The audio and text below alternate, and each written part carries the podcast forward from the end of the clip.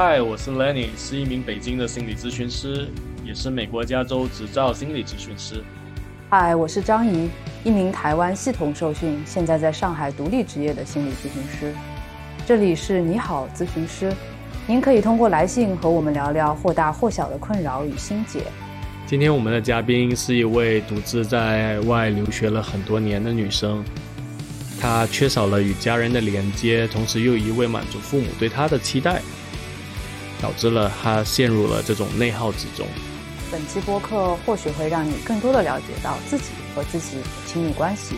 你好，咨询师播客只是一档访谈类节目，播客不是正式的精神和心理治疗，也无法代替医疗专业人士的建议、诊断和治疗。如果需要的话，请您寻找医生、心理咨询师或其他专业人士正式的医疗服务。当我们接到您的来信时。会自动认为您许可我们使用全部或部分的信件内容，并出于易读性的考虑对信件做出剪辑。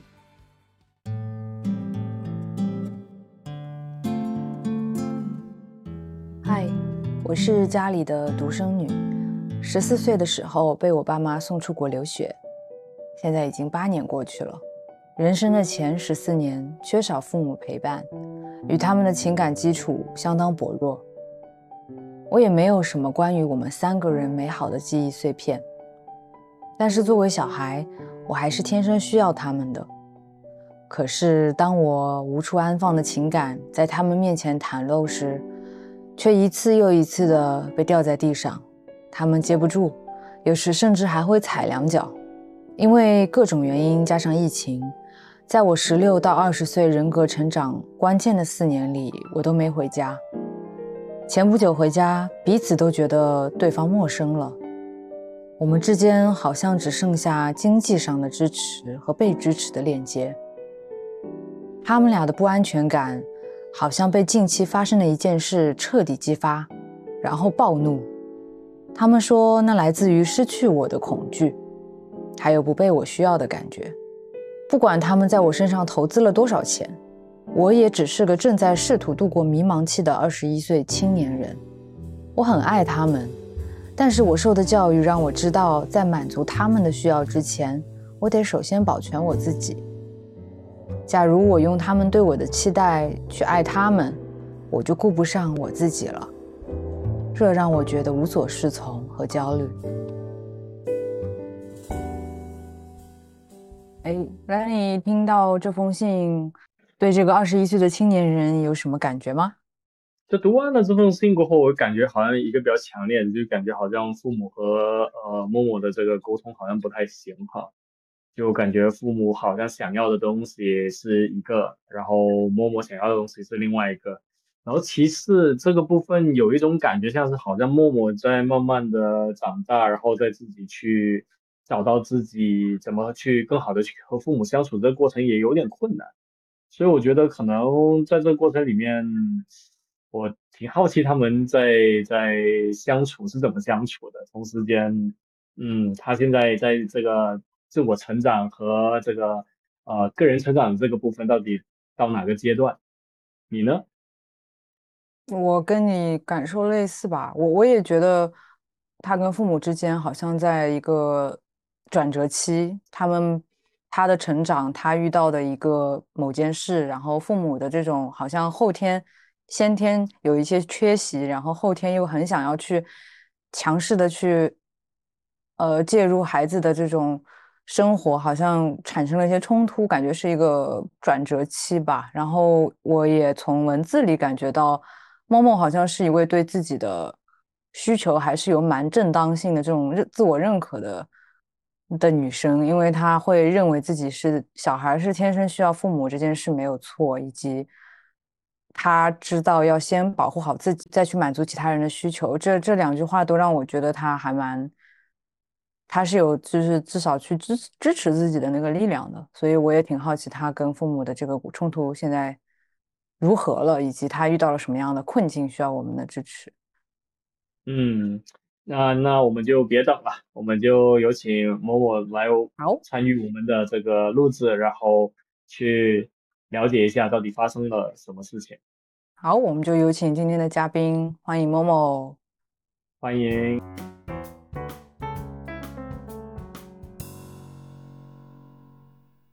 Hello，某某。Hello。你好。啊，你好，你好。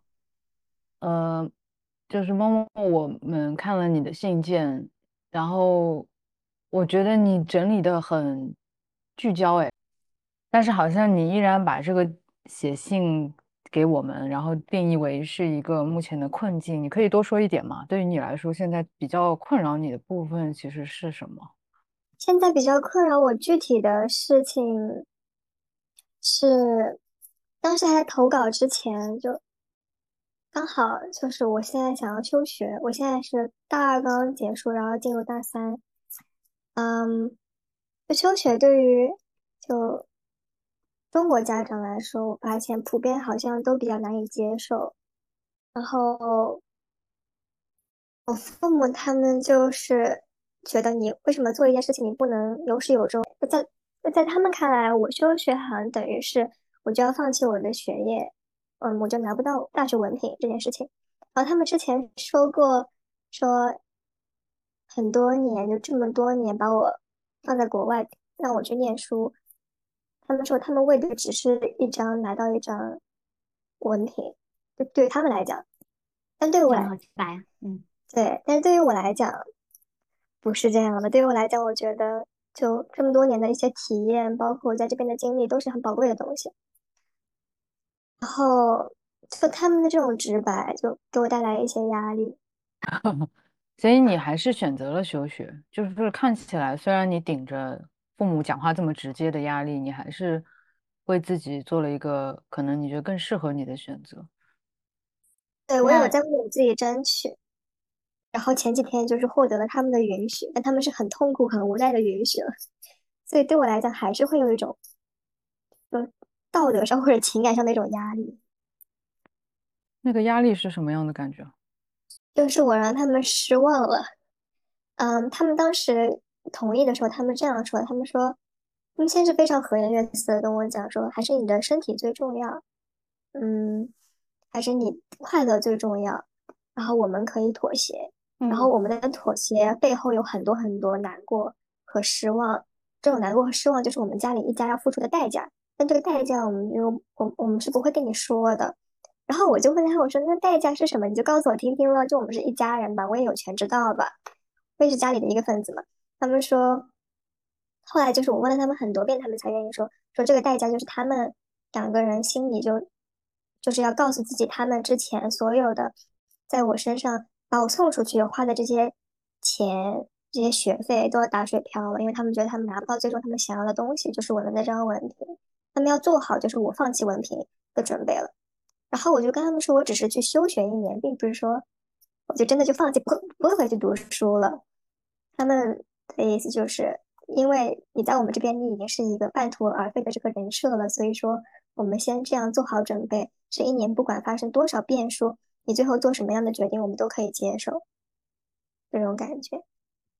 然后我就会觉得，他们的这个难过是有点徒加烦恼，自己给自己烦恼的那种感觉。因为我跟他们讲过，你们不了解我的学校，也不了解我学校的政策。然后我可以跟你们保证，我这次休学，我一定会重新回去上学。但他们不接受我的保证，所以是我会认为他们的。难过和不安和失望，是建立在对于我的不信任之上，和和一些活在自己的世界里的那个泡泡里面那种感觉，他们不愿意接受真相的那种感觉，在我这边看。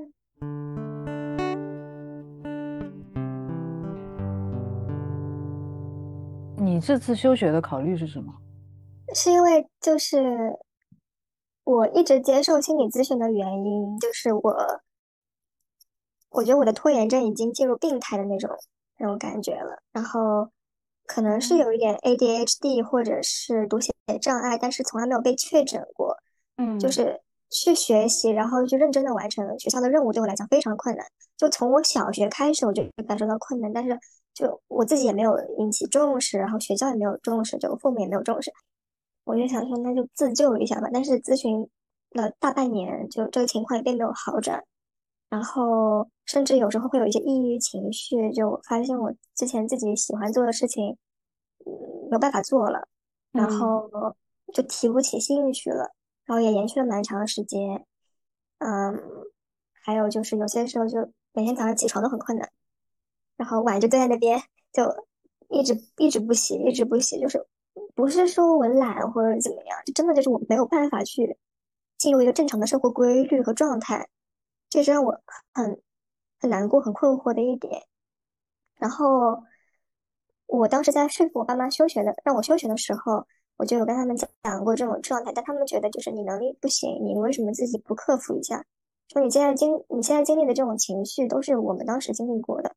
我们当时还要自己打工赚钱呢，你现在物质这么充沛，那你能有我们难吗？那种感觉。我也跟他们说，我说时代变了，时代不一样了，你们那个时候互联网还没有发达呢。他们就会觉得就是就不听不接受，就这个理由，他们就从耳朵这边就左耳进耳出这种感觉。然后后来就是他们妥协的那一天，就我拿出的就是我在我们这边医院比较权威的一个报告，就是我确实有抑郁症加焦虑症的这个就是报告。然后他们当时收到这个报告的时候就很崩溃，他们觉得就是不愿意接受，然后告诉我说是因为你自己。觉得你自己相信你自己有抑郁症了，所以说你到处找证据、找证明，所以你才有抑郁症。要不然你不去找这个证据，不去找这个证明，你就不会知道你自己真的有抑郁症。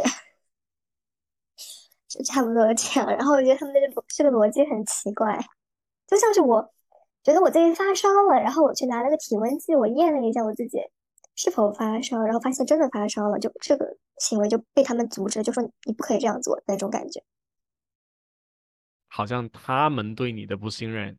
但是刚刚你其实也提到一个部分，好像也这是一个双向的情况，好像你也对他们不太信任。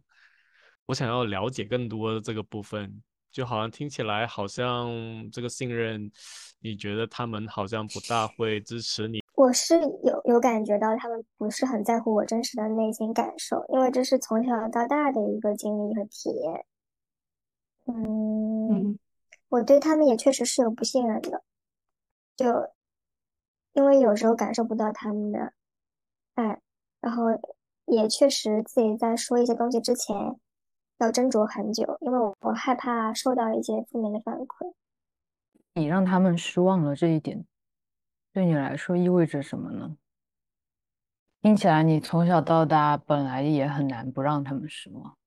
觉得让他们失望意味着，要是我休学回到国内的话，嗯，可能就要接受来自于他们的一些一些我不想听到的一些言语反馈，可能说就是。还有一些家庭氛围，我觉得这些都挺挺敏感的，然后也是容易想得多的人，所以说，当我知道他们对我的一个选择不满意的时候，我就很害怕，就是之后的生生活相处里面受到很多他们的打打击，对，嗯，他们会不断逼你。所以你回家呃休学意味着你其实是要回来跟他们一起住的吗？这是他们的要求啊啊！我爸当时说了一句话很搞笑，他说：“你这次休学，你为什么不高兴？你为什么情绪上不好？是因为你缺少父爱。”就我爸超果断的就笃定了这一点，我我不是很认同，但是我没有反驳的余地，他不给我机会让我说为什么。我。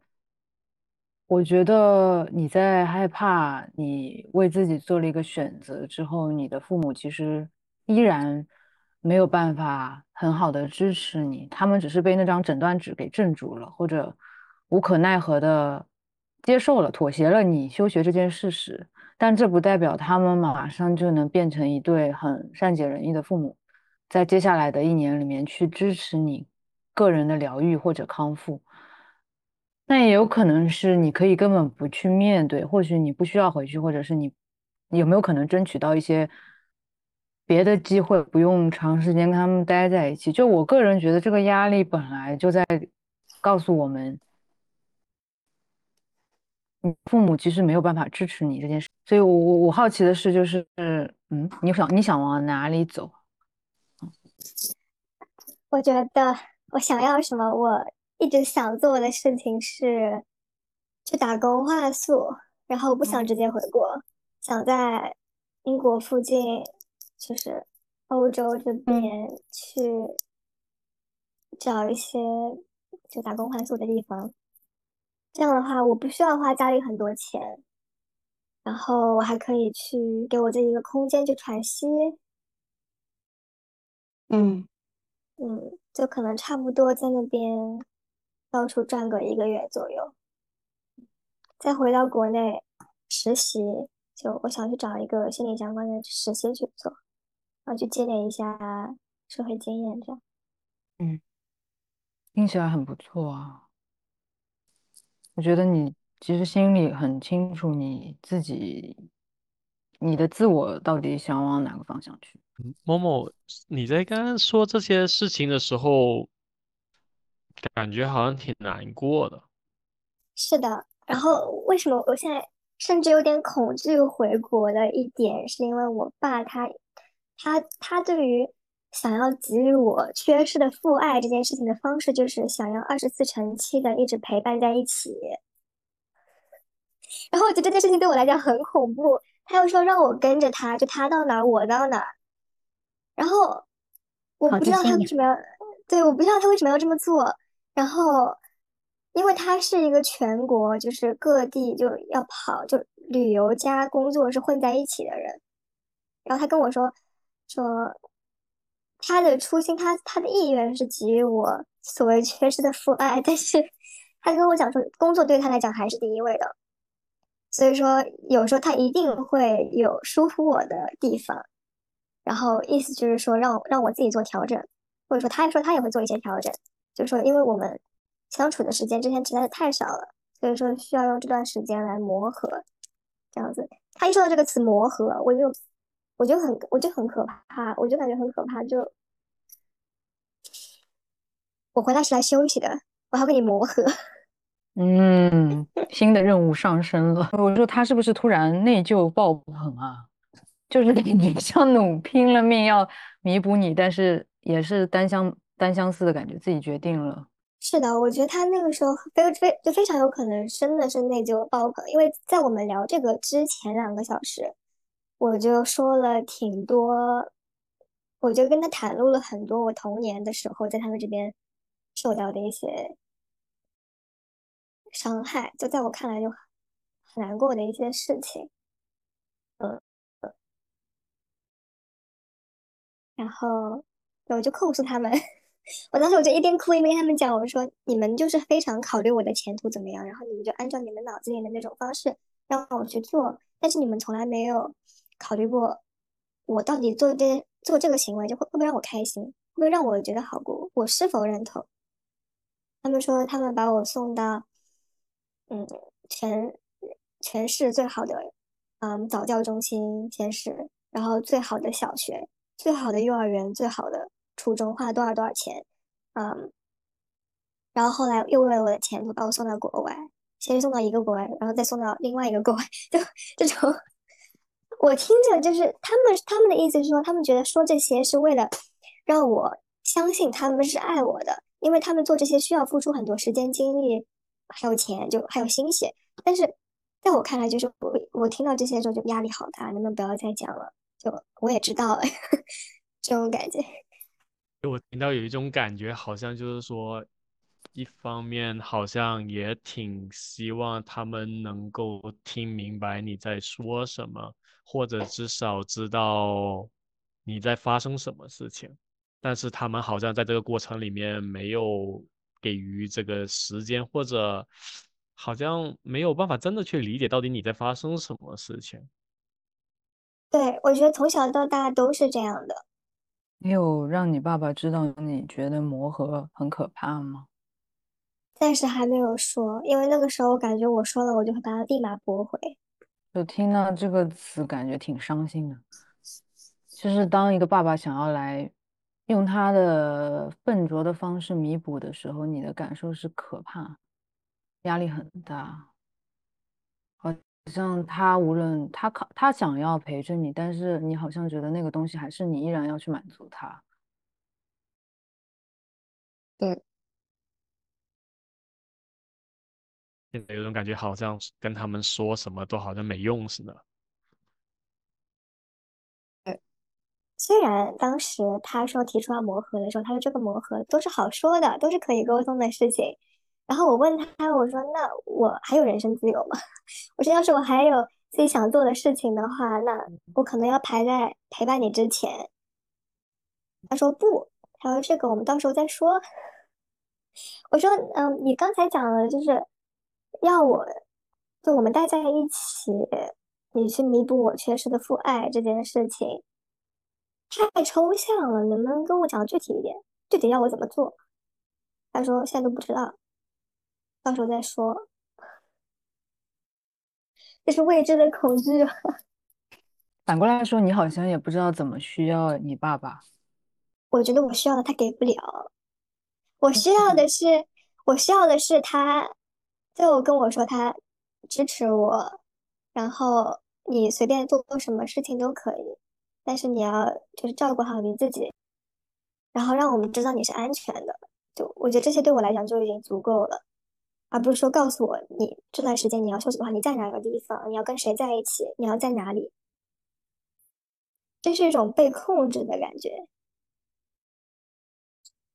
对，假如你这样跟他提，他还是会说不，还是？你觉得他会是什么反应？嗯，我自我感觉，或者说他上次他也说了一些，加起来，我觉得是他会告诉我，你现在为什么要往不好的角度去想呢？他会说，这就是你不信任爸爸的地方。嗯，为什么你会觉得跟爸爸待在一起会是一件，会是会朝一个你不想发生的那个地方去走？他说：“你要抱有一个美好的一个期许和一个假设，而不是说一个不好的，让自己会恐惧的一个假设。就是如果你相信爸爸是爱你的话，你就会觉得你跟爸爸待在一起的时候一定是很开心的。对，当中有一刻还觉得，哎。”他知道不信任挺好的，到后面就开始啊，就是开始 要求你要怎么怎么样，怎么怎么样，有点难受。所以我刚听到更多的，好像有点像是，其实现在你至少认为的是有能够去支持你，但是不给予指导，对你来说现在是挺好的。嗯，感觉好像仿佛现在他们给的一些指导或者指示或者建议，都有点像是在，有点好像给给你的一个感觉，更像是好像他们比你更知道你的人生应该怎么走。是这样的。但是好像至少听起来的是，多多少少你对你自己的人生好像有一些想法。对，希望能够去遵从你自己的想法和感受，去发展你自己的人生。你已经长大了，就是好像他们要做什么有点来不及了。你现在已经想要往外冲，想要他们在后面给你加油就好了。但是你爸爸想象的还是你是个小孩儿，然后要寸步不离的带着。但也不知道该跟你玩什么。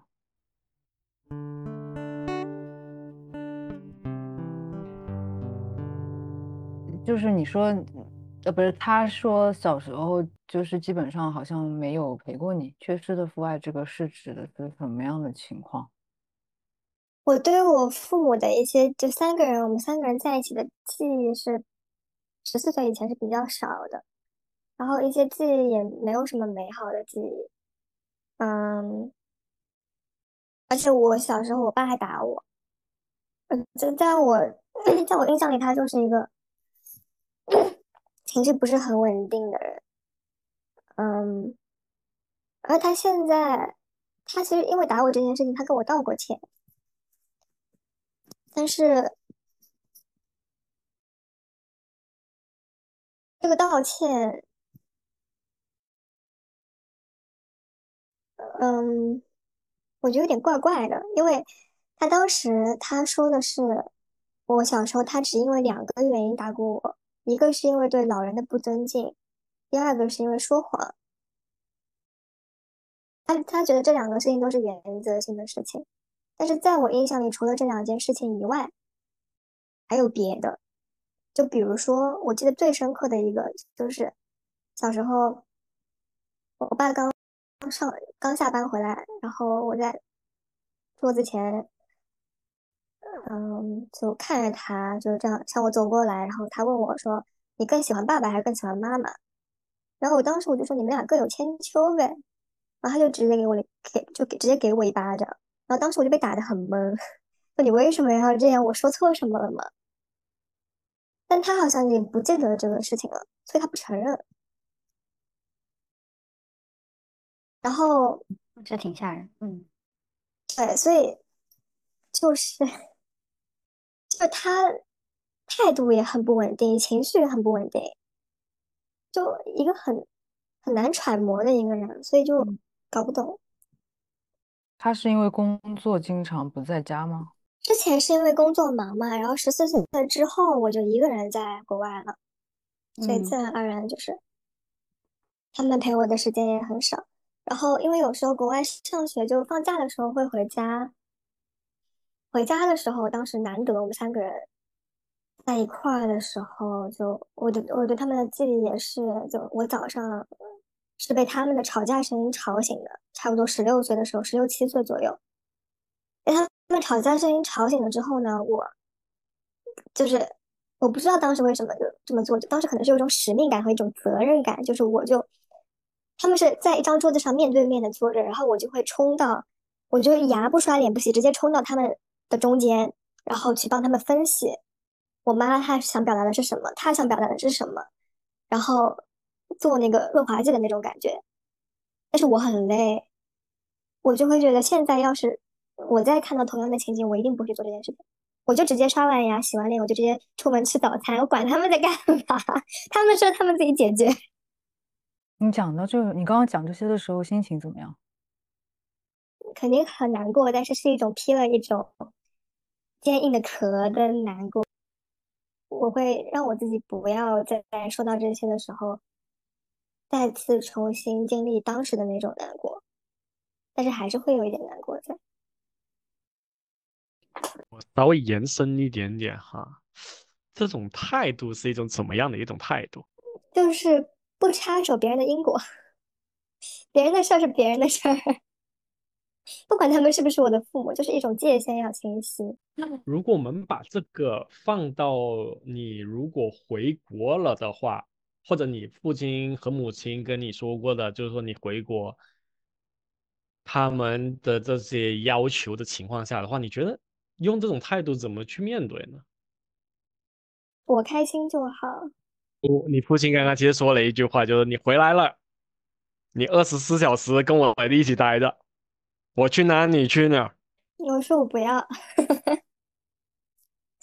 是我很担心当时没有力量说这些。因为并不是说我每时每刻都像现在这样这么清醒的，就好像都是一个局外人。所以我非常担心，我回到那个我长大的地方，然后面对他们的时候，我就直接又退回到一个小孩的一个状态，就内心小孩的一个状态。我我问的具体一点，就是你那个没有力量让你屈服的是，你其实内心也很渴望。小孩的你很渴望跟你爸爸有连接，还是你怕被他再进一步的责备或怎么样？就是更多是渴望多一点，还是恐惧多一点？恐惧多一点。嗯嗯，我刚才指的没有力量，可能就是没有力量反抗，没有力量说不。我觉得可能更多的就是我害怕看到他不高兴。或者说，我看到看我，我害怕看到他，就是非常冷漠且严厉的拒绝我。十四五岁的时候，他们就跟我说：“哎呀，你每天呢，你要想一件事情，就是出去，就是读书，所以你要懂得感恩，你要懂得如何报答爸爸妈妈，这样就跟我在灌输这些东西。然后有时候还会因为就是，就他们不是说说罢了，他们真的就是觉得我应该这么做。有时候一天结束之后，他们就会非常严厉的，就我爸他会非常严厉的问我说：“你今天做什么，让爸爸妈妈觉得开心了吗？你今天有没有刻意的想想过这个问题？”就开始这样质问我。然后怎么说呢？可能就潜移默化的有有点被植入进去了吧。但我不确定是不是完全因为这个问题，就这个我不是很清楚。嗯，就你很懂事嘛。如果他们这样问你，就会努力想。我当时我肯定会努力想。有的孩子怎么想也想不出来的，就是 他没有这个能力，他没有办法去觉察父母吵架，我还要过去分析。但是好像你爸妈很好的利用了你有这个能力。以前的我会很难过，就是现在我没有觉得很难过，因为我知道他们的本意不是说要一个中产期，只是说他们的一些局限性和他们的他们的一些不完整的东西，让他们非常非常需要一个情绪的一个中产期，所以说他们就自然而然的对我有这样的需要，就是他是他不是一个刻意而为的过程，它不是一个提前计划好的一个东西。所以说，我现在只是觉得悲哀，而不会觉得说是他们要害我。你很擅长原谅别人，我感觉，因为难过是为自己难过。就是我被你们运用了这么多年，你们没有给过我这个东西。但悲哀有点像是你好像已经看开了，大家都是有苦衷的，不是故意的，都是都是他们长得也不完整。就是你好像跳到了一个。造造物主的那个慈悲的视野，是的，因为有时候难过，把自己圈在那个难过里面，我自己也不好受。我有一年，我大一那一年，我一直一直在纠结跟父母相关的事情，然后每一次纠结，每一次都会让自己觉得很痛苦。后来索性索性就不要纠结了，就这用这样的想法去解读，对我来讲也是一种。解脱吧，觉得你好像会比较容易难受和没力气的那种感觉。但是我刚刚也发现了，当你拉回到你自己的身上的时候，好像那种力量感或者甚至那种边界感会相对更强一点点。就好像你刚刚其实说到的，就是你们吵你们的去，我该吃我的早饭，我去吃我的早饭的时候，那种感觉就有点像是你们的事情是你们的，那跟我的关系不大。但是好像你看，突然把你自己拉进去了过后，这件事情好像就没有办法那么好的去设置好这个边界，哪些是我的，哪些是你们的？因为听起来你们为我这件事情，好像也跟我有关。因为我可能会被指责说自私，然后会被指责说，嗯，你这个话，你你讲出来，你。你你你还是人吗？嗯，对，我觉得就是 Lenny 说的，我就是觉得你太不自私了。是的，我觉得是这样。就刚才听 Lenny 老师说的，就好像我的体内有两个我那种感觉。就一个我是刚才的那种一种不自私的一个状态，然后那个自私比较自我的那个状态，就像吃早餐那个例子里面的这个状态，是我接受了大半年的心理咨询之后延伸出来的。一个一个新的一种思维角度和考虑考虑东西的一个模式，我可以说，因为之前那个不自私的那个我在我身体里面已经待了太久了，它存在太久了，然后后面那个年龄现在还比较小，所以它还不够强壮。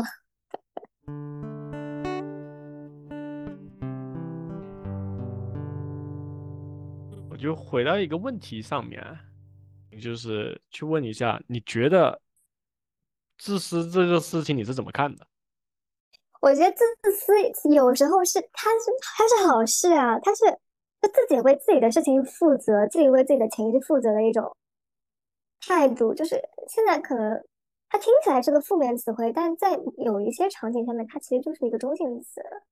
那我就换句话去问问你，你父亲说的这个自私，你觉得他的意思是什么？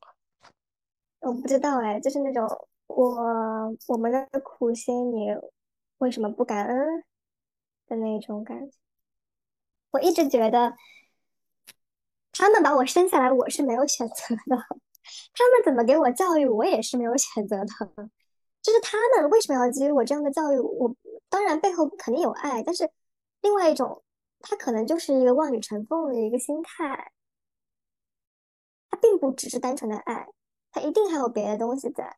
他们愿意在他们自己的生活里面花多少心思在开心身上？哦，那我觉得他们是没有的，他们都没有兴趣爱好，他们两个人。所以听起来有种感觉上，开心这个东西好像不需要入，它重要，但是同时也是不重要。嗯，这给我提供一个新思路哎，就他们为什么不会让我开心？有可能是因为他们自己都不懂怎么让自己开心。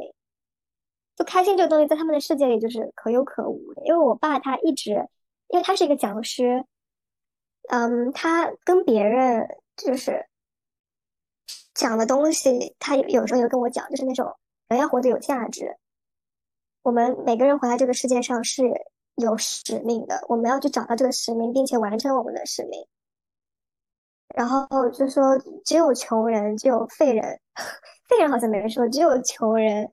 嗯，才会一直待在自己的舒适圈里面 的那种感觉。然后，我觉得还有必要讲的另外一点就是，我妈妈她又是她在这点上跟我爸有分歧。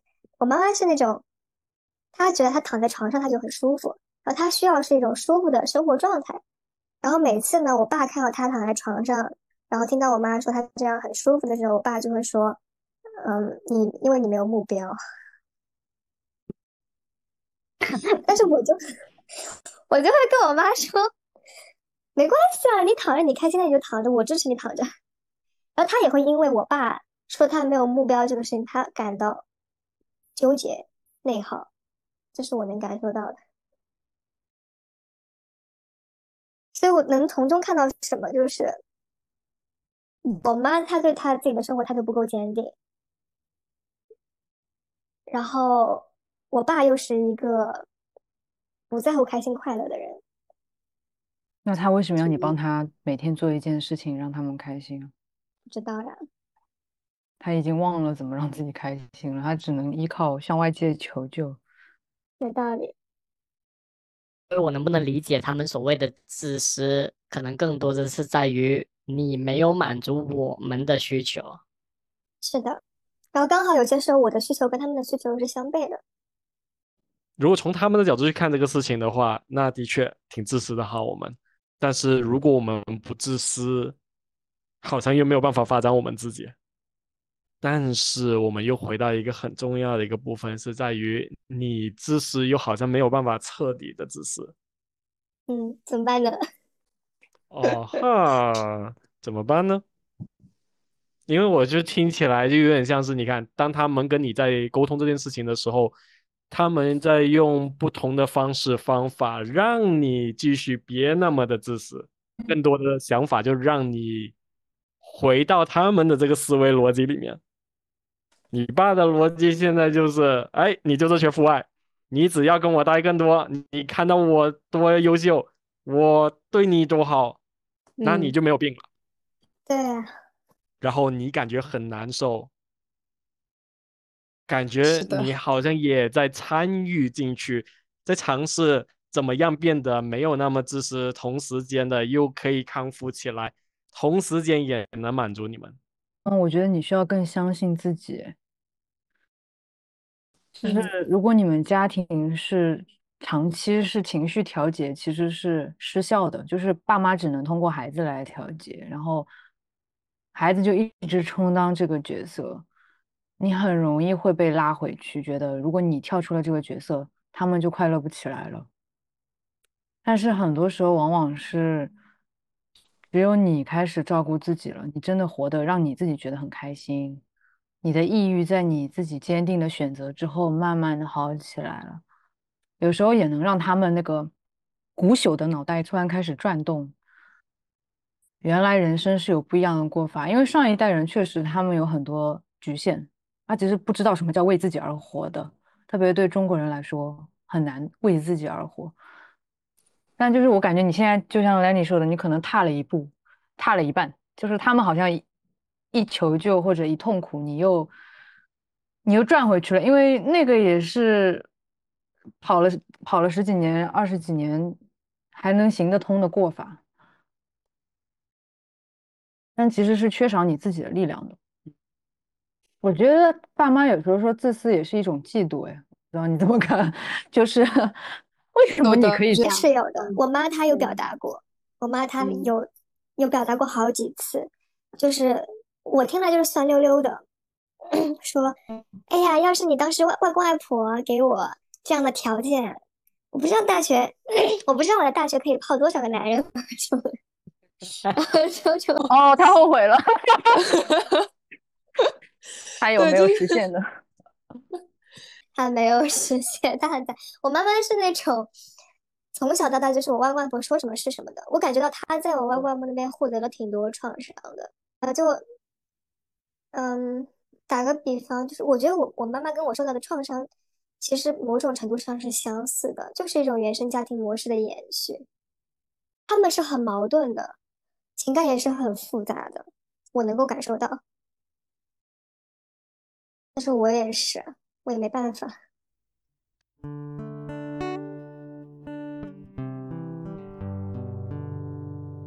所以你嗯你为什么会抑郁啊？我可以稍微打打岔开问一下吗？就是你是经历了什么事，还是就是累积的一些情绪？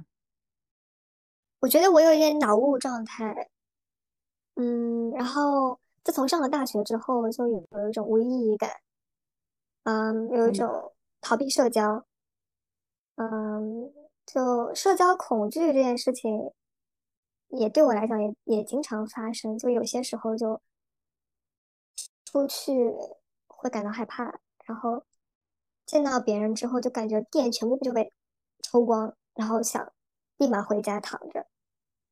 那你现在生活中有什么能给你充电的事情，或者是关系，或者是活动吗？嗯，让你比较恢复的。我很喜欢普拉提，嗯，但是最近也没怎么在做了，因为它涨价了，它很贵，有点有有点肉疼。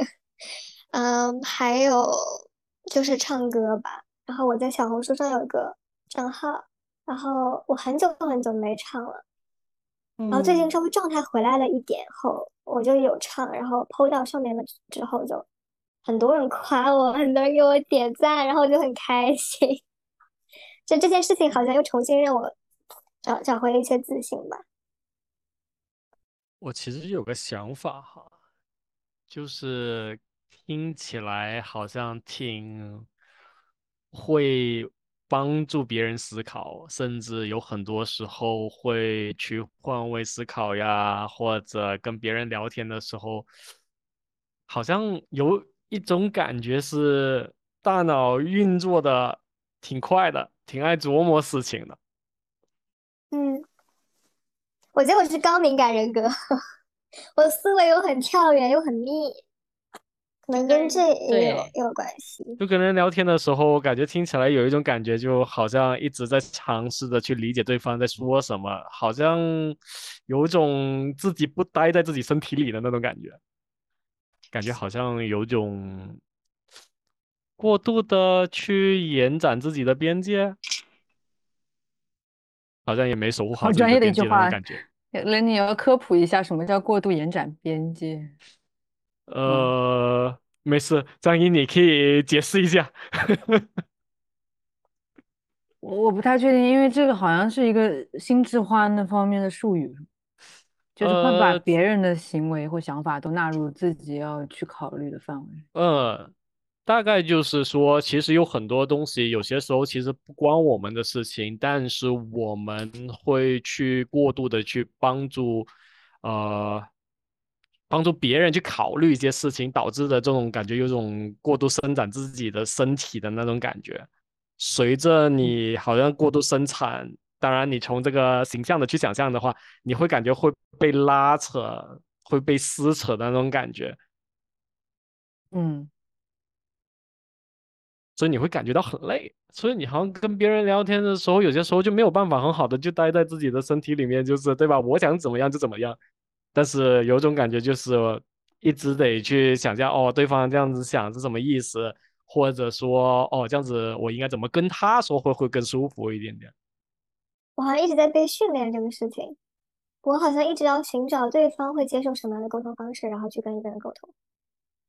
然后我爸和我妈又是特别不一样的人，嗯，就所以说有些时候就感觉很分裂。你是什么样的人？好问题，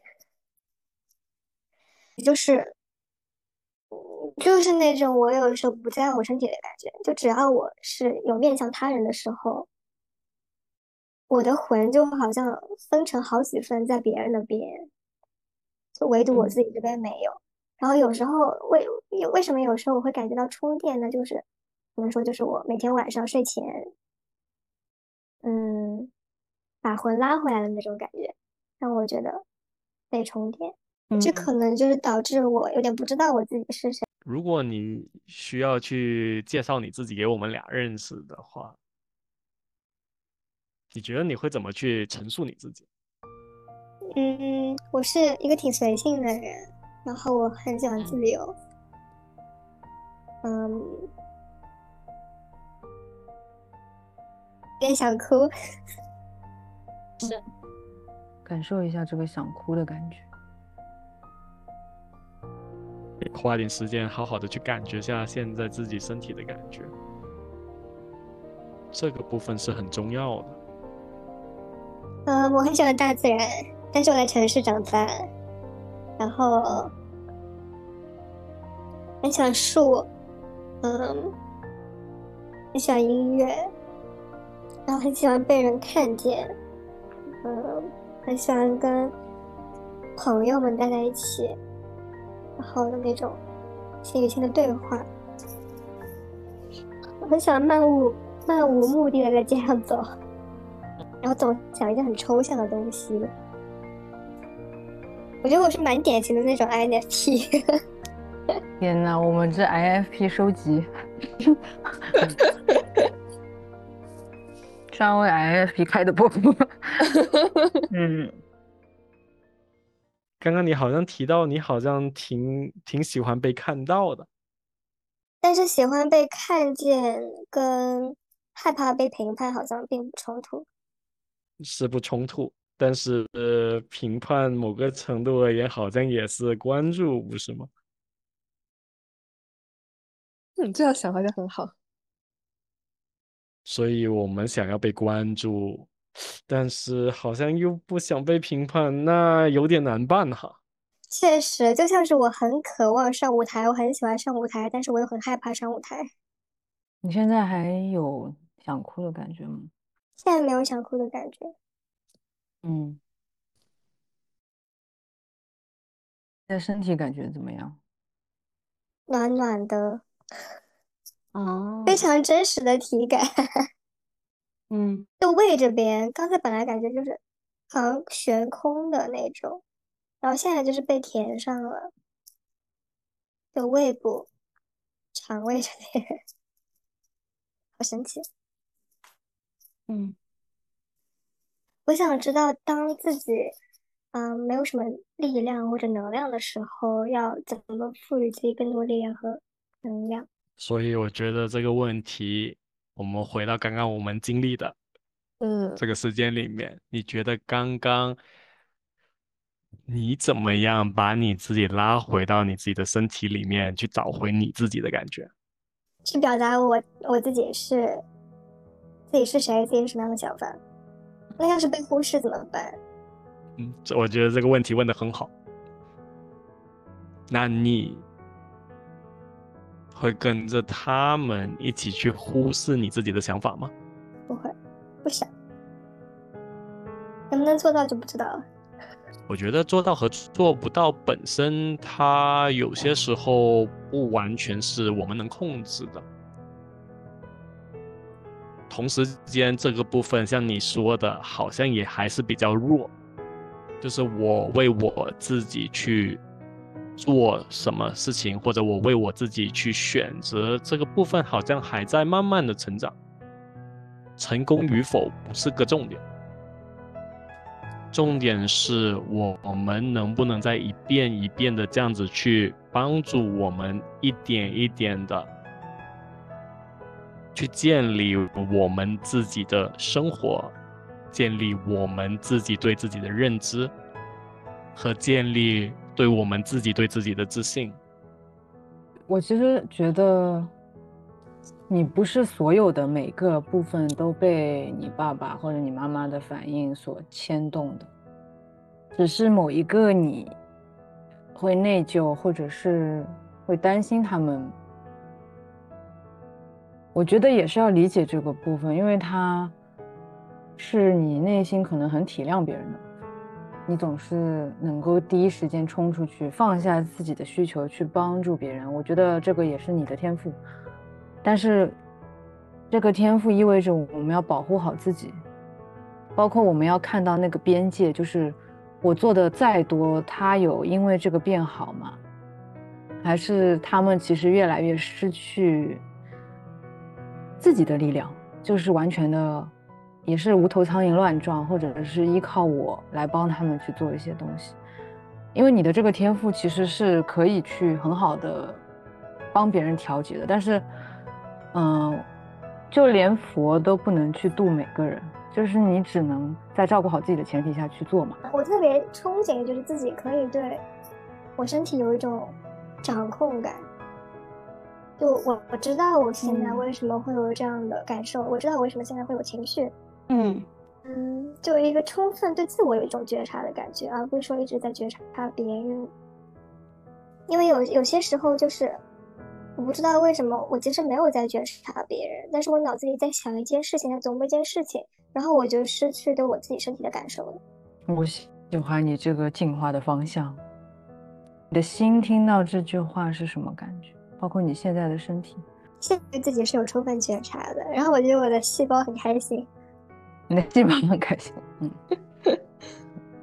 我整体有个感觉是，今天之所以我们会聊那么多关于你和你父母的部分，其实有一个疑惑吧，应该是，一方面你好像知道你也爱他们，他们也爱你，但是好像双方都不太知道如何真的去爱对方的那种感觉。是的，所以好像在每一个行为上面都有一种感觉，就是哎，我这样子是不是爱你们呢？哎，但是我这样子做，好像我又没有我了。但是好像当我爱我自己的时候，就好像他们就会跟你说你很自私，你不爱我，就仿佛爱就像是飞蛾需要去扑火一样，如果不烧死，那不叫爱，感觉很沉重。我觉得他们的情绪不应该被我的事情牵动这么大的。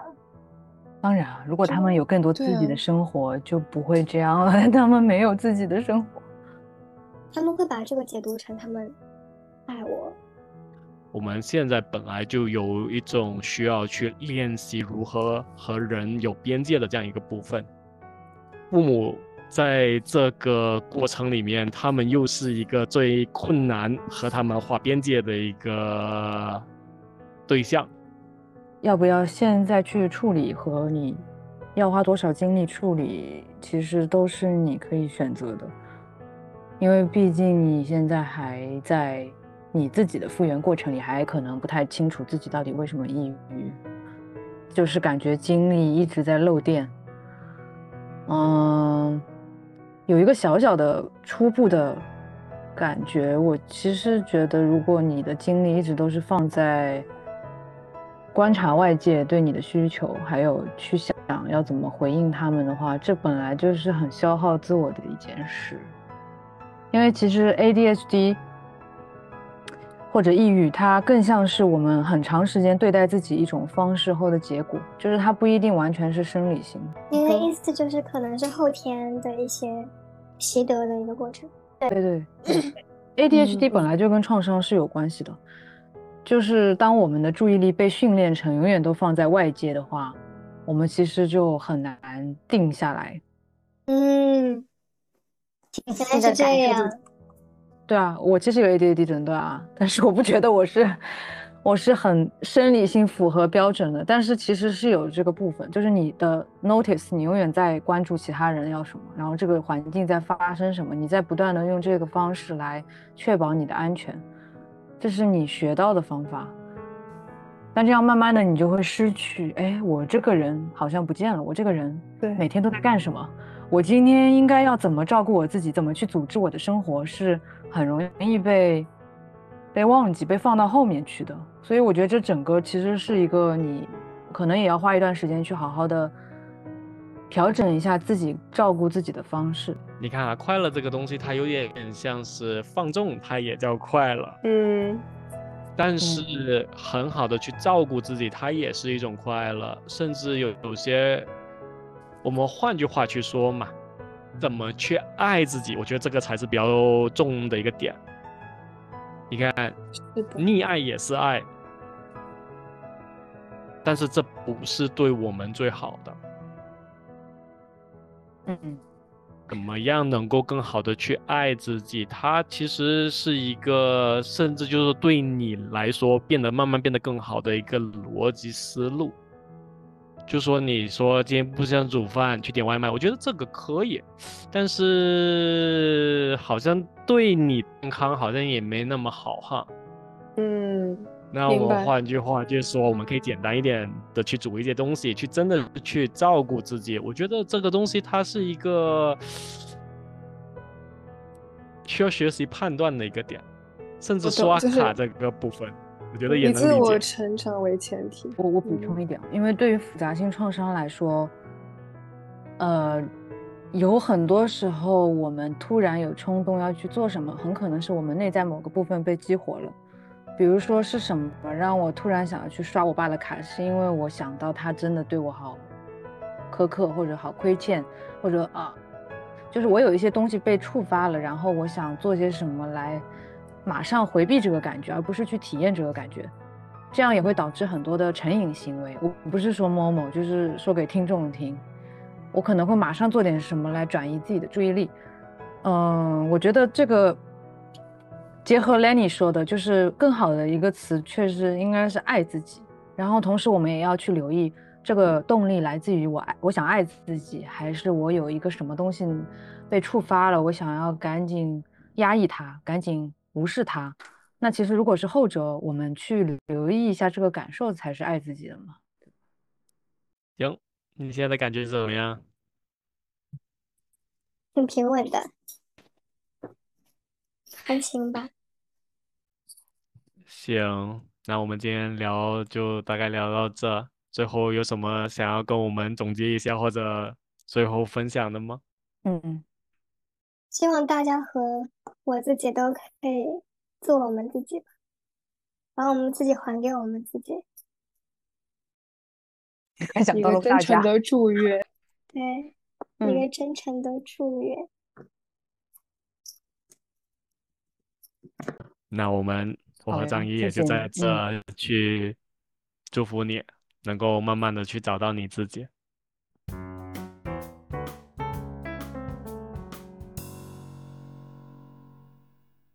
啊，聊完了，这也聊了挺长的一段 时间的。你聊完过后有什么感想不？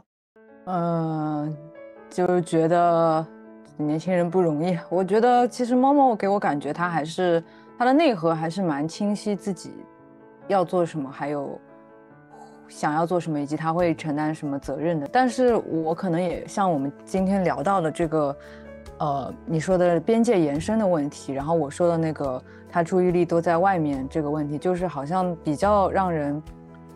觉得需要注意的是，当他回家或者跟一个对他有强烈压迫感的人相处的时候，他到底在多大程度上允许别人侵入自己的边界？